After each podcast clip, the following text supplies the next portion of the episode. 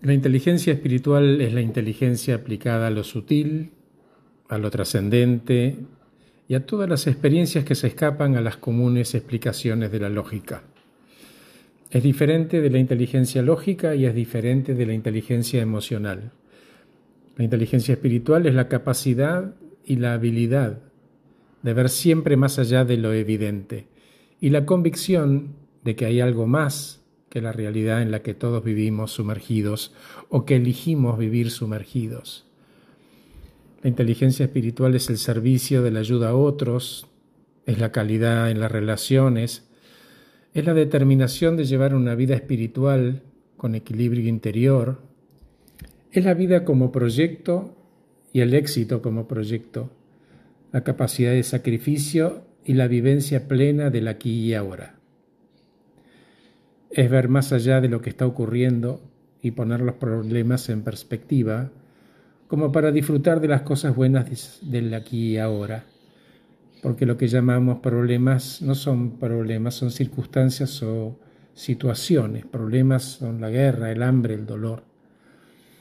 La inteligencia espiritual es la capacidad de simplemente darnos cuenta de lo que ocurre dentro y fuera de cada uno y darle el espacio que merecen, darle la entidad que corresponden, desdramatizarlo.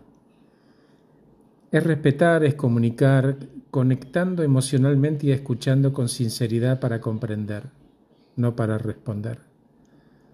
La inteligencia espiritual es el no maltrato.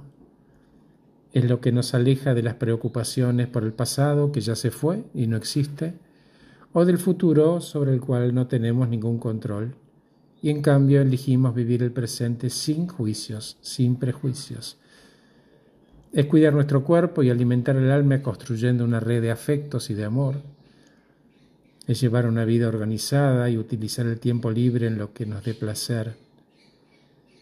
Es conectar la mente con el espíritu y el cuerpo en un triángulo perfecto a través del deporte, el yoga, la meditación, la respiración, el mindfulness, el entrenamiento emocional y la autosuperación, entre otras cosas. Es tomar las riendas de nuestra propia vida sin delegar ese poder tan importante en los otros, y menos aún en las circunstancias.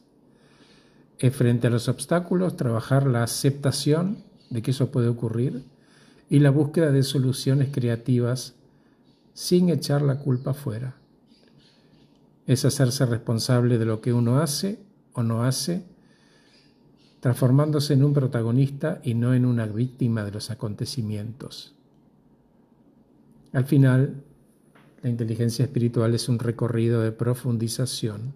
¿Sabes por qué? Porque lo que suceda en tu espíritu sí o sí va a tener su expresión y repercusión en tu cuerpo, en ese cuerpo que te prestaron por un tiempo para cumplir una misión en esta tierra, en este momento de la vida del hombre.